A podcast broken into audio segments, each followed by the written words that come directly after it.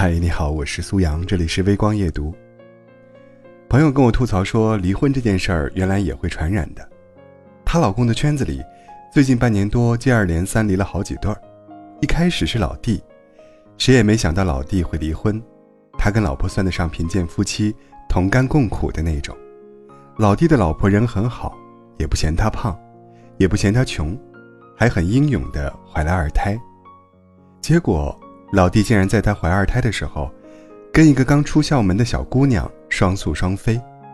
事情一经暴露，所有人都骂老弟没良心，骂着骂着就开始变味儿了。就他那种货色，也能骗到小姑娘？愤愤不平里，有了点酸溜溜和莫名的期待。小 F 过得也不怎么顺心，跟老弟一比，瞬间觉得自己亏了。他老婆什么都好。事业型女强人，就是不顾家、不带娃、不做家务，而且架子有点大，对婆家人向来爱搭不理的。平时小 F 挺能忍，但是老弟的事儿传开之后，就有几分坐不住了。哼，把我逼急了，我也离。好像作为一个男人，不说两句狠话，连老弟都不如。男人到什么岁数都吃香，女人自己带儿子，谁敢耍他？没等到离婚呢，他已经想好了不养儿子。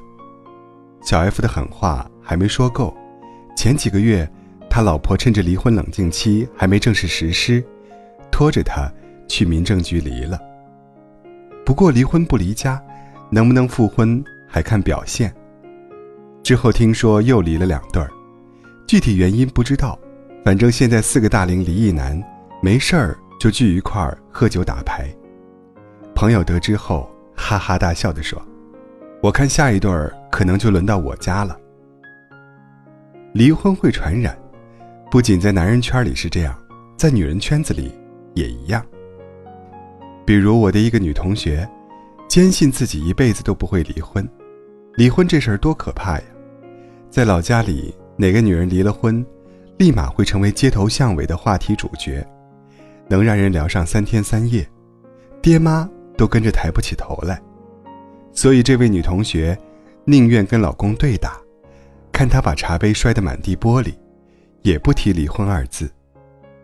听说亲戚里一个表妹离婚后，她内心格外怜悯，是遇到了特别悲催的事儿吧？那一定比摔杯子可怕多了。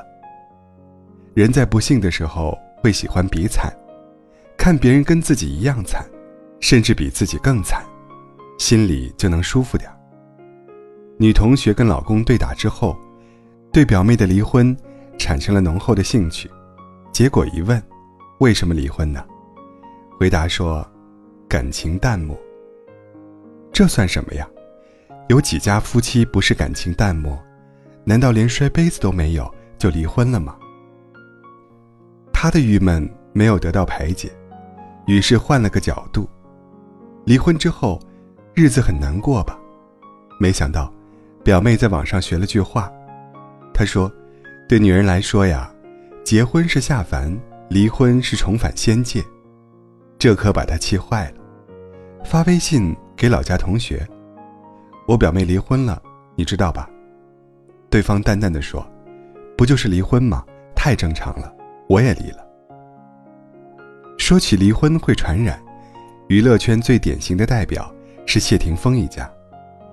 谢霆锋的爸爸谢贤和妈妈狄博拉原本就是二婚，后来也离了。据说离婚的时候，谢贤和狄博拉当场来了一个大大的拥抱，把离婚律师看得目瞪口呆。你们是结婚还是离婚呢？以至于不少人怀疑他们是假离婚。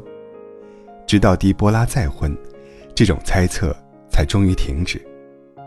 谢霆锋本人。跟张柏芝一波三折，最后也没避免离婚的结局。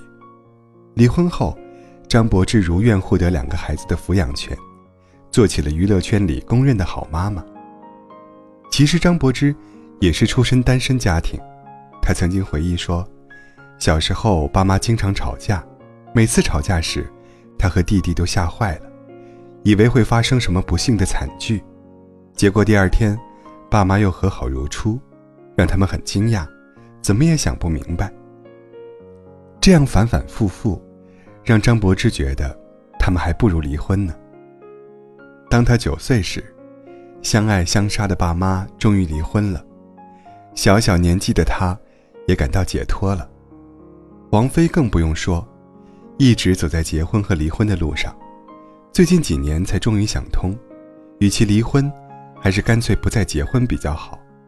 亲眼目睹了离婚过程的人，更清楚离婚是怎么回事儿。那不是类似于破产的倒霉事，而是像签约后的解约，意味着更多一种选择。鲁迅先生说：“世上本没有路，走的人多了，便成了路。”而离婚呢？离婚本是大事，离的人多了，也就成了小事。离婚的传染。并不是因为更多人轻率跟风，而是像排在一起的牙齿，原本就有几颗摇摇松动，忽然有一颗掉落了，那么剩余的几颗也渐渐掉落。其实，在这之前，牙齿早就出现了问题。之所以离婚会出现类似于传染的现象，一方面是物以类聚，人以群分，不靠谱的人，通常和同样不靠谱的人。容易成为狐朋狗友，个性独立、不肯将就的人，也和同样不肯将就的人，更容易走得亲近。另一方面是压力减小。尤其是人性有一种奇怪的倾向，那就是看到别人结婚，未必也想去结婚；但是看到别人离婚，很容易蠢蠢欲动。原来离婚也没那么惨。于是冥冥之中，仿佛有人指了条明路。那就是过不下去了吗？过不下去，可以离呀。